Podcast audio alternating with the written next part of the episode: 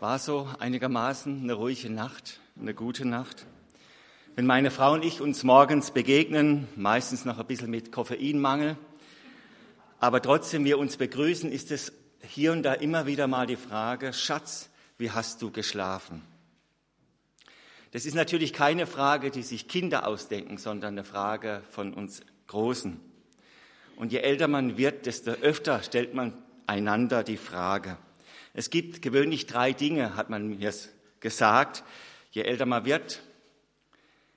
Dinge, die man merkt an sich, wenn man von einem weichen Sofa aufsteht, dass man merkt, das eine oder andere tut einem weh. Oder das andere ist, dass man sich öfters mal selber entdeckt, wie man laut redet, obwohl niemand da ist. Zum Beispiel beim Auto, beim Einparken oder so. Oder eben diese Frage, Schatz, oder wie hast du geschlafen? Wie kommt es? Ich denke, es hängt einfach damit zu tun, mit dem zunehmenden Alter wird der Schlaf oberflächlicher, flacher. Und dann ist er einfach leicht störbar. Und es hat eben auch mit dem zu tun, was unser Thema ist, nach dem Schlager in den 80er Jahren, Guten Morgen, liebe Sorgen, seid ihr auch schon alle da. Und wer sich sorgt, der kreist um sich und er fängt an zu grübeln. Sorge ist nämlich die bange Frage, wie soll das nur werden? Und dann ist es egal, was es ist. Wir fragen bange, wie soll das nur werden? So hat schon der Philosoph Martin Heidegger es formuliert. Und ihr Lieben, wir sind eine besorgte Generation. Wir machen uns um so viele Sorgen, Tag und zeitweise auch nachts. Aber unser Predigtext, den wir gerade gehört haben, zeigt, schon damals machten sich die Menschen allerlei Sorgen, um viele Sorgen. Und deshalb finde ich das so klasse, dass wir auch in der Bergpredigt, die ja schon für, von sich aus ein Schatz ist, ein großer Schatz ist, dass wir diesen Abschnitt haben, wo Jesus über das Sorgenmachen spricht. Und Jesus spricht jetzt so darüber, dass wir uns nicht auf irgendein Nebengleis jetzt abdriften oder leiten lassen, wie man alles oder was man alles gegen Sorgen machen kann. Jesus, er will über den Kern sprechen, nämlich über das Vertrauen zum lebendigen Gott. Denn darum geht's. Das ist das Wichtigste, das, was uns ja auch selber hier miteinander verbindet und auch ausmacht als Christen. Und es ist das Schwierigste zugleich, finde ich. Denn dem lebendigen Gott von ganzem Herzen, mit all dem, was mich ausmacht, tatsächlich zu vertrauen, finde ich immer wieder eine Herausforderung. Denn da spielen natürlich die Sorgen immer auch eine entscheidende Rolle. Doch interessant finde ich, dass dieses Kapitel Matthäus 6, wo dieser Text herstammt, ein ganz besonderes Thema hat. Und das ist das Bild vom Vater. Wenn ihr mal nachzählt in Matthäus 6, kommt zwölfmal das Wort vom Vater vor, von Gott, dem himmlischen Vater. Es ist schlichtweg das Kapitel vom Vater in der ganzen Bibel. Nirgendwo kommt es so oft vor. Und es geht um die Beziehung zum Vater. Und es geht um das Vertrauen zum Vater. Und dabei geht es um das Herzstück, will ich, kann ich und werde ich ihm vertrauen gerade weil wir uns alle um dies oder jenes Sorgen machen. Und darüber will Jesus mit uns reden, denn es ist doch klar, wie wir alle da sitzen, hier in diesem Raum, wir haben alle die ein oder andere Sorge mitgebracht. Alle möglichen Sorgen können das sein, Kleinigkeiten oder große Sorgen, ganz wichtige Sorgen auch. Alle möglichen Abteilungen von Sorgen. Es geht los mit der Vorsorge. Denkt man mal an die Rentenabsicherung. In meinem Alter ist es eine Frage, werden wir das mal bekommen, was man uns verspricht? Oder wie kriege ich die Belastungen los, die mich drücken, die Schulden womöglich?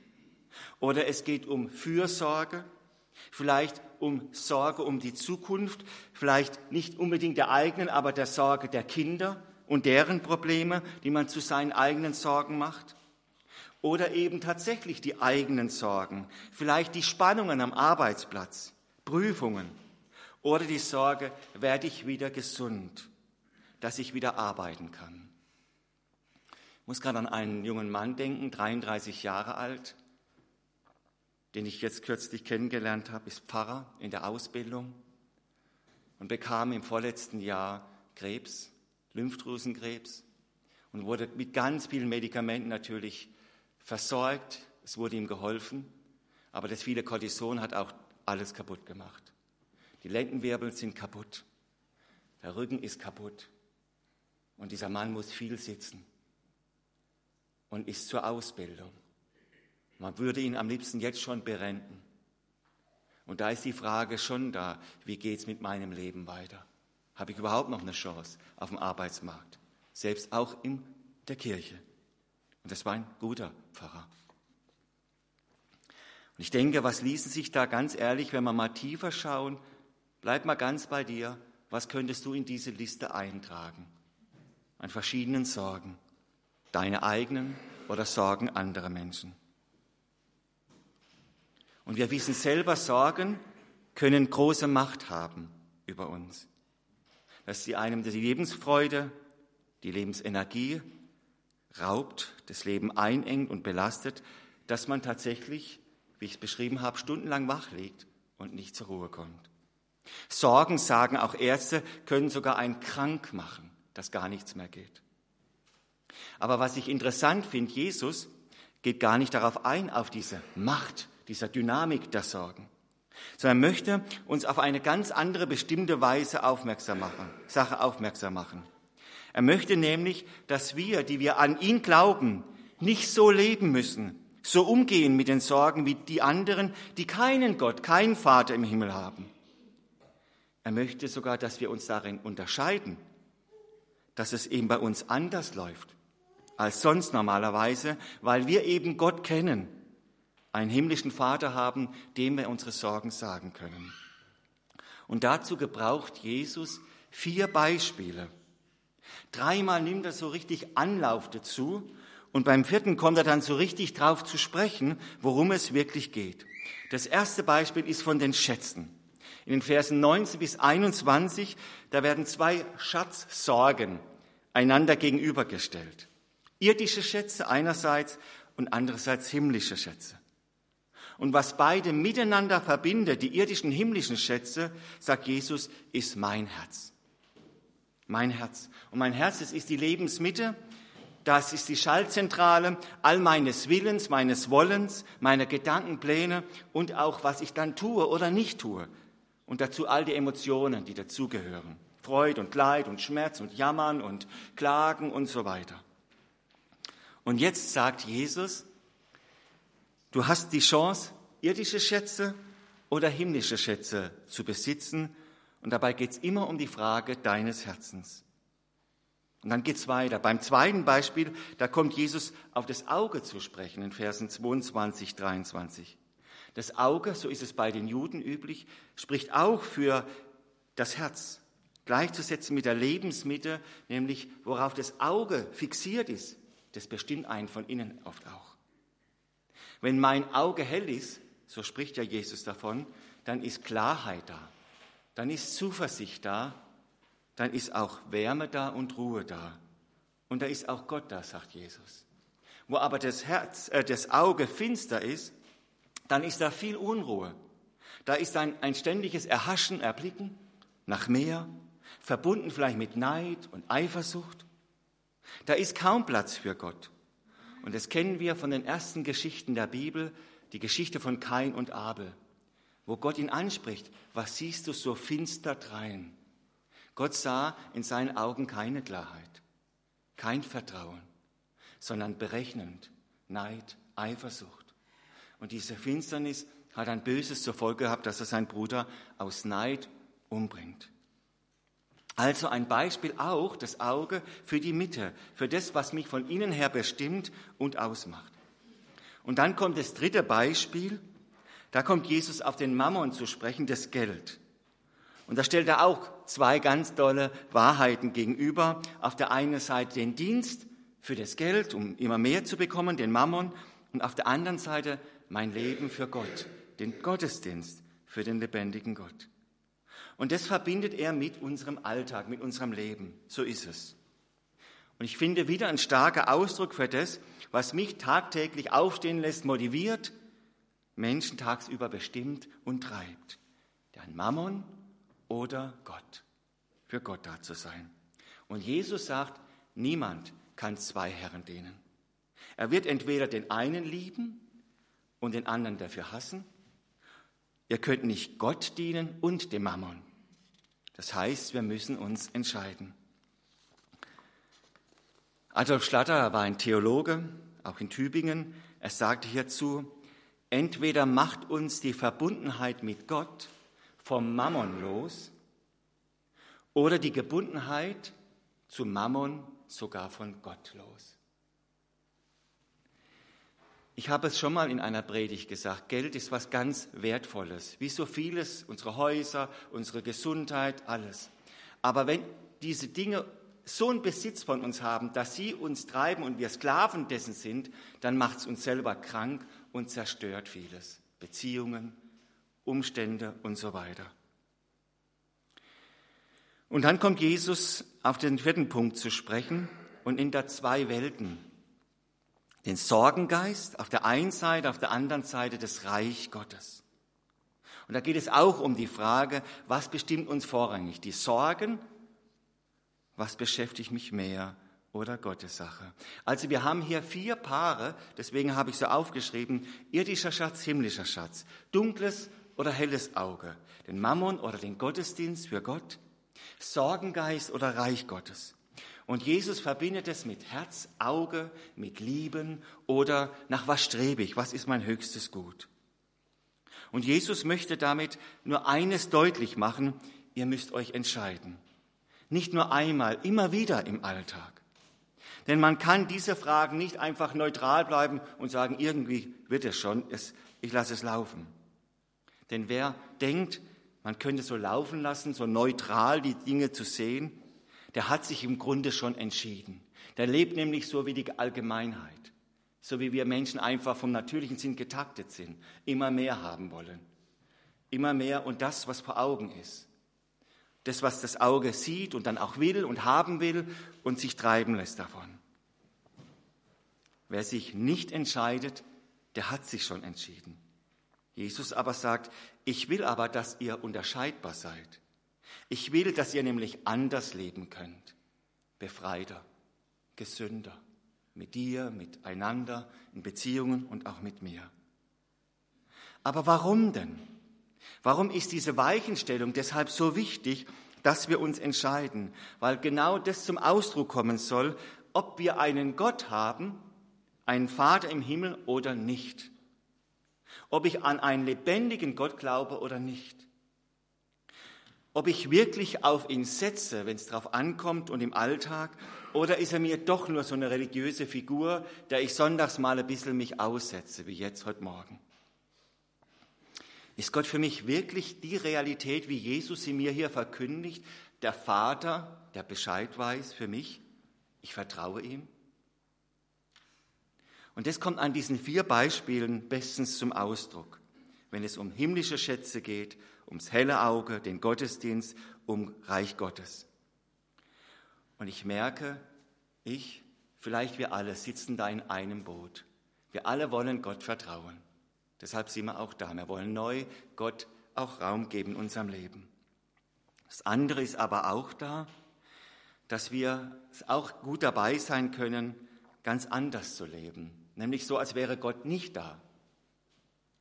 Wir rutschen dabei immer wieder schnell in die alten Rillen zurück, zurück in alte Denk- und Verhaltensmuster. Ja, ich bin wieder da, wo ich vorher komme. Ich lebe nicht im Vertrauen auf Gott, der mir doch schon so wichtig geworden ist und sich so oft mir schon gezeigt hat, dass er da ist. Im Grunde könnte man sagen, hier in Matthäus 6, äh, da geht es um das erste Gebot. Ich bin der Herr, dein Gott. Oder wie beim Vater unser, wie Jesus einfach seinen Jüngern beigebracht hat, so sollt ihr beten. Unser Vater im Himmel. Dann geht es erstmal um ihn. Aber wir kommen nicht zu kurz. Er weiß, dass wir tägliches Brot brauchen mit all diesen Dingen, die uns besorgen.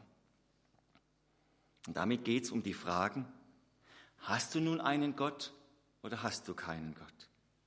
Hast du einen Gott als himmlischen Schatz oder nicht? Hast du einen Gott, der dein Licht ist? Hast du einen Gott, dem du dienst, weil er dir zuallererst dient und dir das ewige Leben schenkt, dir die Kindschaft gibt, Gottes Kind zu sein?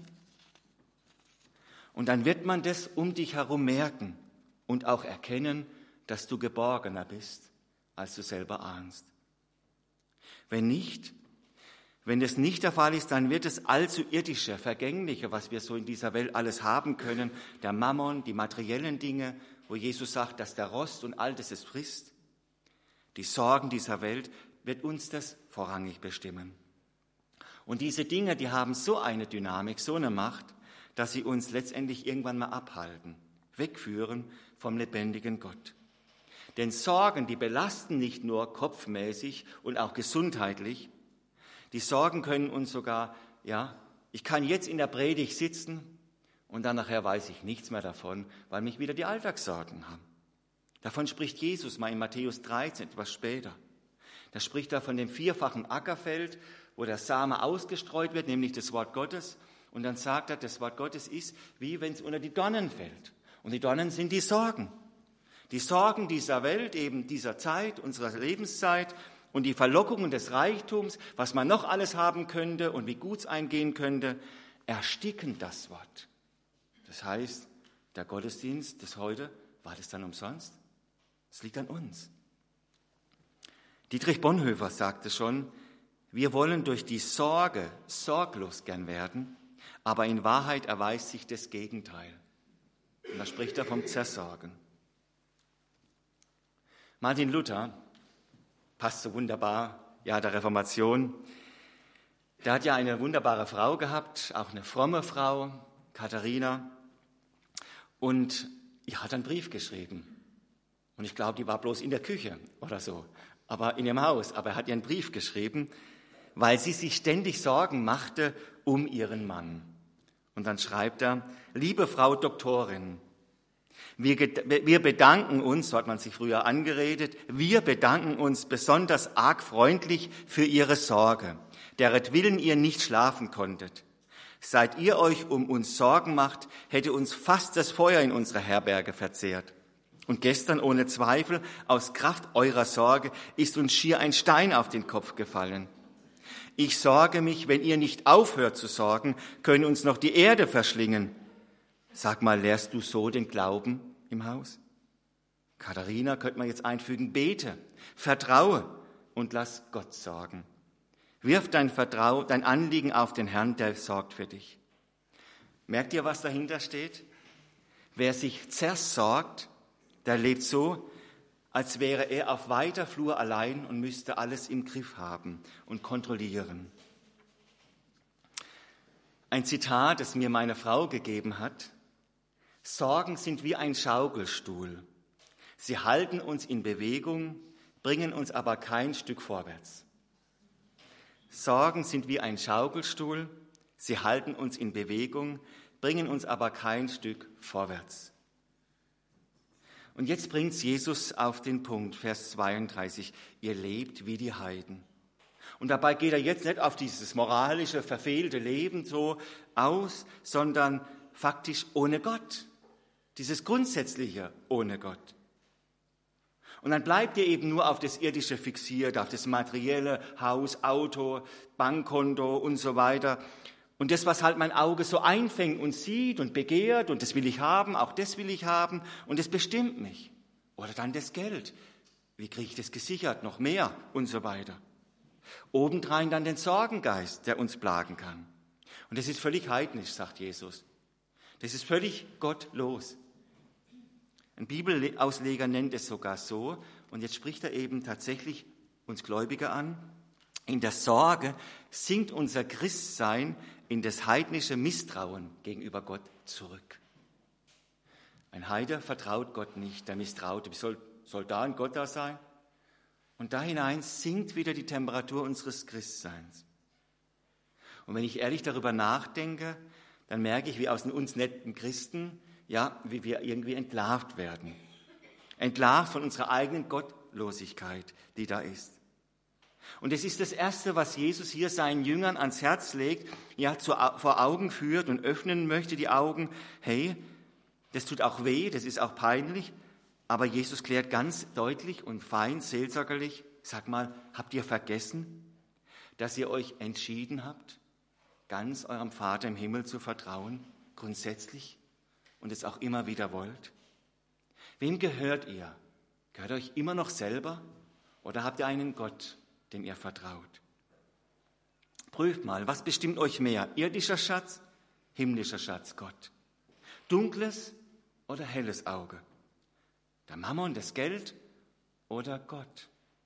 Der Sorgengeist oder auch zu sehen, was das Reich Gottes braucht? Die Gemeinde Jesus ermutigt uns, Augen auf. Thomas macht die Augen auf für die Gefahr, sich all in den Sorgen zu verlieren, dich darum zu drehen und letztendlich deinem Vater im Himmel zu misstrauen. Und darum spricht Jesus jetzt im letzten über das große Thema, warum keiner von uns seiner Kinder sich zersorgen braucht. Warum wir uns keine Sorgen machen müssen. Und jetzt würde ich gern mit euch, aber heute ist das Sonntag, mal in so einen Buchladen gehen, in so einen säkularen Buchladen. Und da gibt es da meterweise säkulare, gute Literatur, auch zum Thema Sorgen. Und die ist nicht schlecht, die ist sogar hilfreich. Dass man zum Beispiel sich gar nicht zersorgen braucht, weil die Erfahrungswerte einfach ergeben, dass etwa 90 Prozent der Dinge, worüber wir uns Sorgen machen, sich gar nicht ereignen, sich gar nicht so erfüllen. Also, und das kennen wir ja auch, wie viel Kraft, wie viel schlaflose Nächte, Stunden wach liegen, hat jeder schon investiert, verbraucht, weil man sich einfach gesorgt hat und dann kam es völlig anders. War es dann doch nicht so, wie es war, gedacht. Und das andere, es gibt Dinge, die können wir tatsächlich nicht ändern. Und es hat jetzt nichts mit Schicksalsglauben zu tun, sondern mit Akzeptieren von Dingen, von Tatsachen, die zum Leben dazugehören. Und dann kommen vielleicht dann Dinge auf, die wir uns stellen müssen. Ein Kind lernt schon sehr früh, dass es auch gehen kann und doch immer wieder, dass es hinfallen kann. Wir haben Prüfungen im Leben schon gemeistert. Jeder.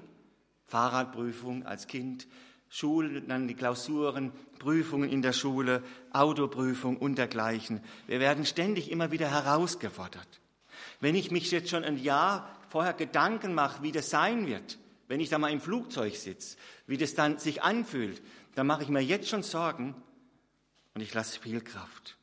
Manche machen sich tatsächlich auch Sorgen beim Zahnarzt. Wie wird es werden, wenn er wieder die Bohrer ansetzt? Beiße ich ihn drauf, springe ich an die Decke oder was auch immer. Ich werde nicht auf den Bohrer beißen, höchstens auf die Finger. Ja. Und dann gibt es noch diesen Gedankengang, Sorgen verdoppeln oft das Problem. Das heißt, ich mache die Sorge dann noch größer. Den Berg wird noch größer, überwindbarer und dann bleibe ich doch lieber im Bett und ziehe die Decke über den Kopf und es wird nur schwerer. Jesus sagt, und das finde ich so beeindruckend und das sollte man sich wirklich hinter die Ohren schreiben, Fünfmal sagt er, mach dir keine Sorgen. Und er sagt auch warum. Warum? Weil du dein Leben, das er für sich erworben hat, und du bist kostbar in seinen Augen, du bist eine Perle, was ganz Einzigartiges. Wir feiern es nachher im Abendmahl. Wenn es nur dich gäbe auf dieser Erde, Jesus wäre auch nur für dich am Kreuz gestorben. Und Jesus begegnet dir nachher wieder im Abendmahl, um mit dir zu gehen in deinen Alltag, wo dich deine Sorgen auch wieder einholen. Ja, warum sagt Jesus das? Weil du dein Leben ansonsten reduzierst, du machst dich selbst ganz klein. Dabei bist du Gottes geliebtes Kind. Dann reduzierst du dein Leben auf das, was du isst, was du trinkst und deine Kleidung. Und Jesus sagt, denkt doch mal bitte nach und fragt, wer hat denn euch das Leben gegeben? Und ist eures Leben nicht mehr wie Essen und Trinken und Kleidung haben? Dass du und ich heute Morgen da sind, dass es uns überhaupt gibt und dass wir leben, so gesund leben können, dass wir da sein können. Das ist doch etwas, was wir nie selber erhalten können, noch machen können, Und wenn doch dieser Gott das will, dass du bist, dann wird er sich doch auch um die Details kümmern unseres Alltags. Jesus fragt später mal in Vers 27, wer bestimmt denn die Länge deines Lebens? Wer bestimmt denn, wie lange du lebst? Auch wenn du dich darum kümmerst. Gott bestimmt es. Eben nicht die vielen Pillen oder die Medizin. Auch nicht deine Schaffenskraft, dein Können und deine Vitalität oder dein sicheres Auto oder dein sicheres Haus. Ja, wir werden dann, wenn Gott es will, werden wir sterben. Das heißt, Psalm 31, Vers 16, meine, unsere Zeit steht in Gottes Händen. Mein erster Tag und mein letzter Tag. Gott weiß es schon. Ich habe mir es heute Morgen selber nochmal vor Augen gehalten in meiner eigenen stille Zeit vor Gott. Du setzt Anfang und auch das Ende meines Lebens. Und das ist gut so. Und wenn Gott das Ganze im Blick hat, alle Tage deines Lebens, sollte er dann nicht auch das Detail im Blick haben, was du brauchst?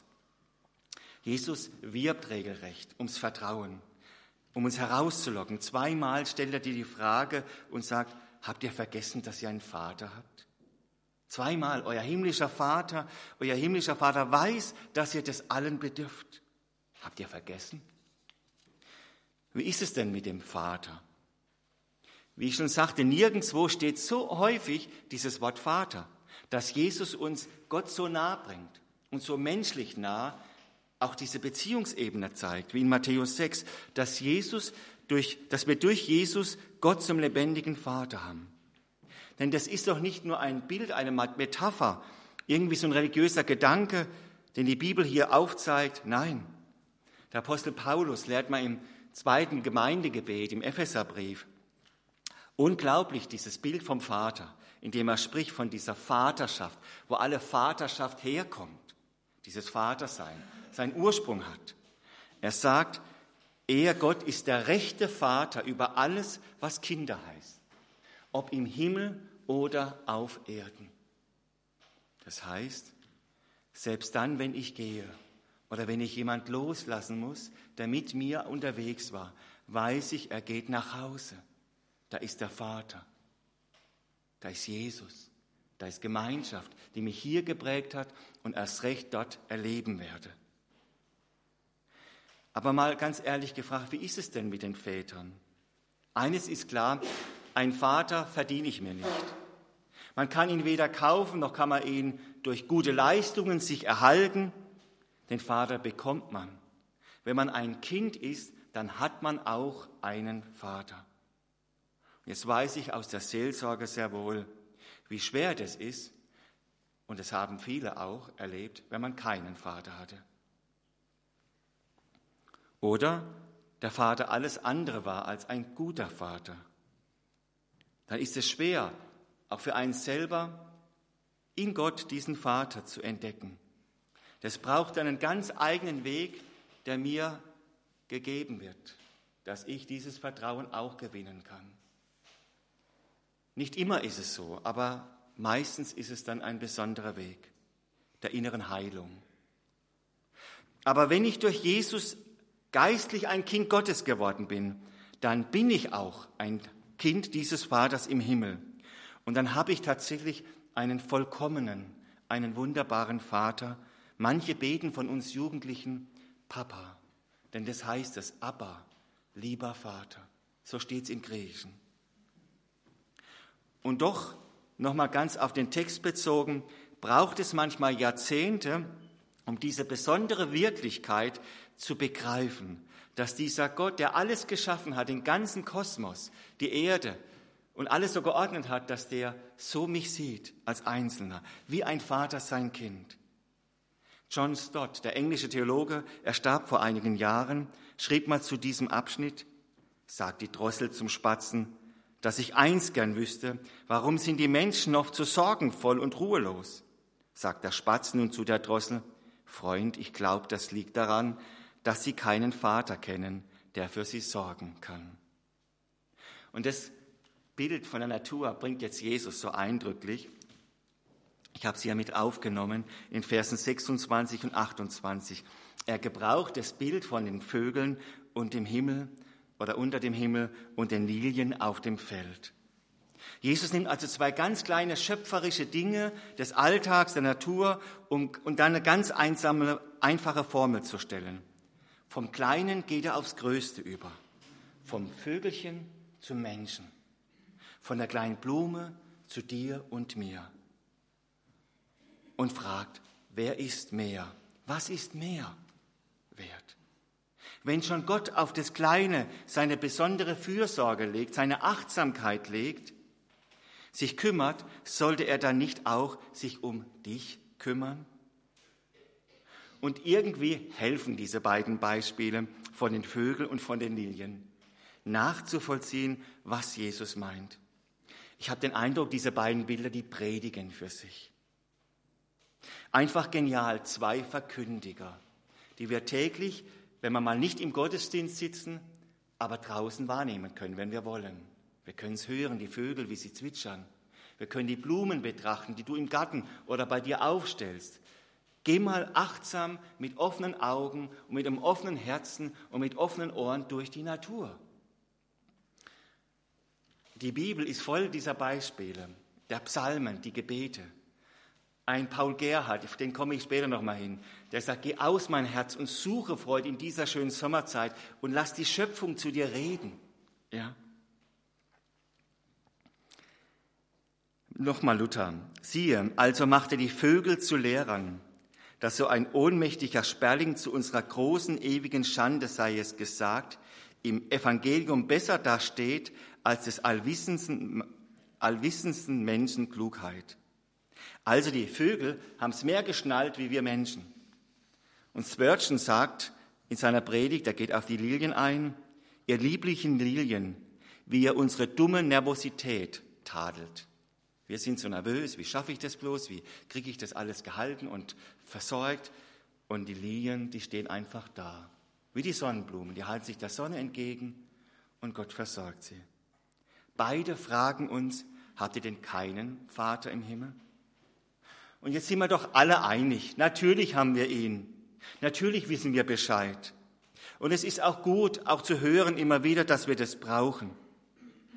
Aber wir, ich zumindest, habe ein Problem. Ich habe ein Denksproblem. Wir funktionieren ja alle irgendwie sehr unterschiedlich, aber ich merke immer wieder, wie ich in meinen Gedanken gefangen bin, wie mich die selber hindern. Ich weiß nicht, ob ihr das auch kennt. Es gelingt mir nicht oft, mich wirklich aus meinen Sorgen zu befreien. Und deshalb sage ich Ja zu diesem Text. Und dann versuche ich mir irgendwelche Ideen zurechtlegen. Ha ja, dann bete ich einfach mehr. Oder ich gucke, wie ich anderen vielleicht noch mehr Gutes tun könnte oder so. Aber merkt ihr, damit helfe ich mir auch nicht. Ich bleibe in meinen Sorgen doch immer wieder gefangen. Ich müsste es anders hinkriegen. Ich könnte wirklich ehrlich beten, Herr, hilf mir. Dass nicht der Sorgengeist mich bestimmt, sondern dein Heiliger Geist. Dass ich tatsächlich, wie es in der Jahreslosung steht, ich ein neues Herz krieg und einen neuen Geist der dich mehr sieht und nach dir fragt und von dir her lebt. Hilf mir, Herr, da heraus, verändere doch du mich. Und dann ist Jesus zur Stelle und er macht was Wunderbares. Der gibt uns einen befreienden Satz. Und das ist dieser altbekannte Satz, den viele von uns kennen. Du lieber Mensch, du Gotteskind, trachte zuerst nach Gottes Reich, nach Gott und sein Reich und nach seiner Gerechtigkeit so wird euch alles zufallen.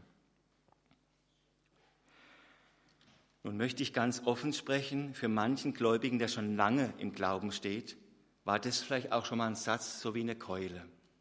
So eine fromme Keule, so ein Gebot, den man dann so hört, so, dass man so hört.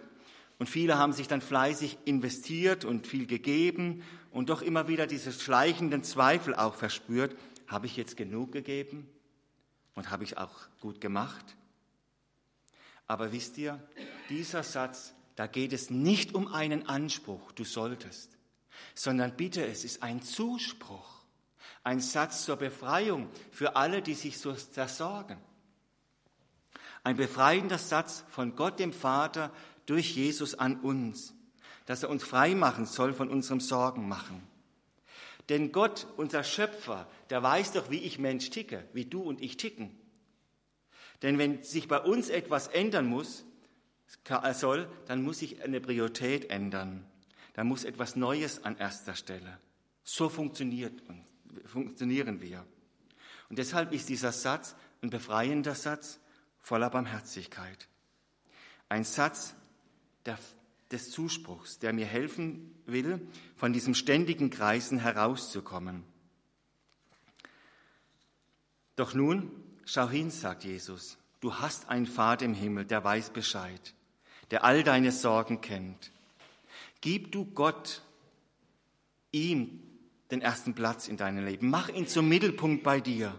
Und während du dann auch seine Anliegen siehst, das heißt, die Menschen um dich herum mit seinen Augen lernst zu sehen und auch ihnen Gutes zu tun, zu dienen, ganz praktisch, wie auch immer, wirst du erfahren, wie Gott sich auch um dich kümmert. Trachte zuerst nach Gott und sein Reich dann wird er euch alles geben. Ja, es wird dir zufallen, in den Alltag kommen, was auch du brauchst. Liebe Hockenheimer Gemeinde,